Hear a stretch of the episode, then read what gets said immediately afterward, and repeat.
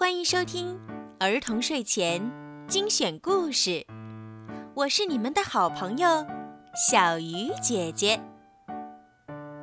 今天，小鱼姐姐要为你们讲什么好听的故事呢？一起来收听吧。今天的故事呢，要送给邱瑞希小朋友。爸爸妈妈为你点播了属于你的专属故事。爸爸妈妈想对你说：“亲爱的 Cici，七岁生日快乐！七岁的你已是一名小学生，有更多自己的想法，想要了解更多信息，尝试更多新鲜事物。爸爸妈妈希望你确定目标后，不畏艰难，坚持到底。”学会合理的安排自己的时间，度过快乐精彩的学习生涯。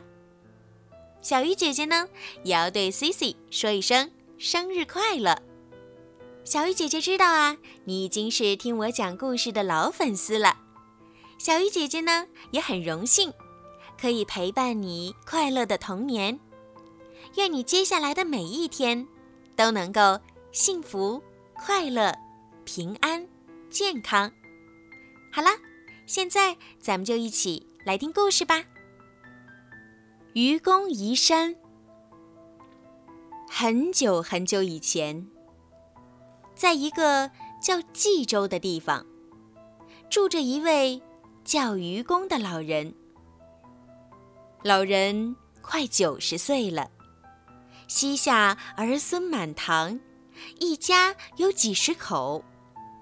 日子过得其乐融融，但愚公从不服老，每天照样带领子孙们上山打柴、下地耕锄，早出晚归，做事非常认真。由于家里人口多，愚公全家每年都要开荒种地，在山地上开荒可不是件容易的事儿。但老人总是以身作则，率领家人顶风冒雨、起早贪黑，从不被困难吓倒。他经常教导子孙们说：“无论什么事儿，干就要干好，就要干到底。如果畏难偷懒，就将一事无成。”因此。在他开垦的田地里，找不出一块石头。就是再大再硬的山石，他也要一锤锤、一凿凿地把它敲碎，再运走。为了让庄稼长得好、长得壮，每块土地他都要垫上最肥沃的土壤。哪怕但愿这样的土壤需要往返几里，甚至几十里，他也从不怕花费力气。愚公就是这么一个倔强而固执的老人。在愚公家的前面有两座大山，一座叫做太行山，一座叫做王屋山。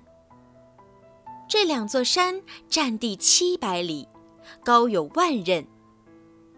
在冀州的南面，黄河的北面，愚公一家和邻近居住的许多人家，每次出门赶集或者看望亲朋好友，都要绕很远的弯路，极不方便。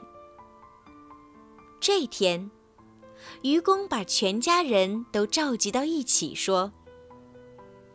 这两座山实在是太可恶了，挡住咱们的去路，进进出出总要迂回绕道而行。我一直寻思着要把它们搬走。虽然我现在年事已高，可身体还很健朗。为了大家和大家的子孙们打算，咱们应该一起努力，把这两座山搬掉。再修一条直通豫南、到达汉水之滨的大道，那样岂不方便多了？你们看，这样如何？全家人一听，都纷纷赞成。只有愚公的妻子听后，有些担心地说：“要说这两座山，我也很想把它搬掉，但我担心你的年岁已高，恐怕就连魁父那样的小山丘，也不一定能铲得平，何况是太行和王屋这样大的两座山呢？再说那些挖下来的土块和山石，又堆放到哪里去呢？”还没等愚公回答，儿孙们就都抢着说：“虽然爷爷老了，但有我们大家，那些挖下来的土块、山石，只要运到渤海边上就行了，这都不成问题。”征得了大家同意，搬山的工程就开始了。愚公率领儿孙们挖土的挖土，凿石的凿石。然后把挖出来的山石土块肩带人挑的朝渤海边搬运。远村近邻的人们听说老愚公有这样大的雄心，不断有人参加进来帮忙。富人和老人们也不示弱，大家都尽自己所能做一些力所能及的事儿。就连没有什么劳动力的寡妇金城氏和他那刚学会跑路的小孩，也都来为大家送水送饭。本来挖山凿石就是一件很艰难的事儿，然而要把山石从太行和王屋两山再搬到遥远的渤海边，就更艰难了。但是这些困难并没有难倒愚公和他的子孙们，大家从不气馁，每天挖山、运土不止。这时，有个名叫智叟的老头在一旁讥笑：“老兄，你真是愚蠢极了！像你这把年纪了，还能活几天？有多少力气？我看啊，你们连个山头也铲不掉。”何况是这样两座大山呢？还是趁早别干了。唉，人家都说你很聪明，但我看你呀，却连个寡妇、小孩子的见识都没有。愚公叹息着说：“你想啊，即使我死了，还有我的儿子；儿子死了，还有孙子；子子孙孙是没有穷尽的。”虽然这两座山很高，但是不会再增高了。我们世世代代干下去，挖一点儿就会少一点儿。这两座山总有一天会挖完，总有一天可以搬走。这一番话博得智叟哑口无言，他只得灰溜溜地走开了。愚公的这番话被一位住在山上、手里拿着蛇的天神听见了。他正是掌管太行和王屋这两座山的山神。于是，天神把这事禀告了天帝。天帝听后，深深地为愚公的这种坚韧不拔的精神所感动，就派了天上的两个大力士。夸娥氏的两个儿子，把两座山背走了。一座安放在朔东，一座安放在雍南。从此，从冀州往南，直达汉水的南边，再没有高山挡路了。好了，今天的故事就听到这儿了。听完今天的故事，小朋友们。你们有什么感想呢？可以请爸爸妈妈帮忙，在音频的下方留言告诉小鱼姐姐哦。最后呢，小鱼姐姐要再一次对 C C 小朋友说一声生日快乐。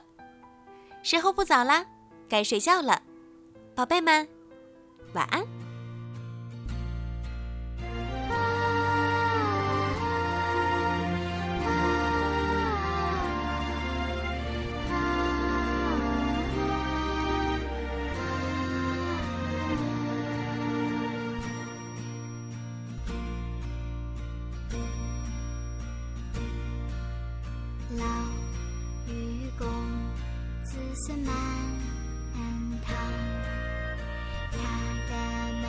有两座山，他们出门得绕。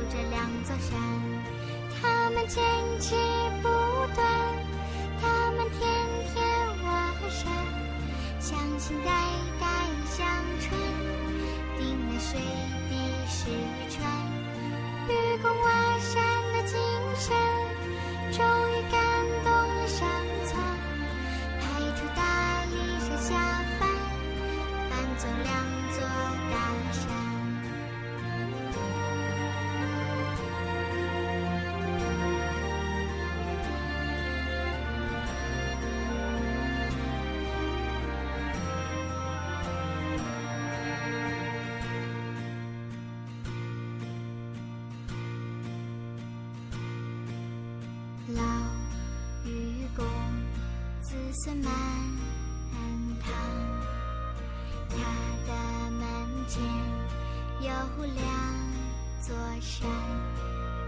他们出门得绕一大圈愚公决定要搬走这两座山。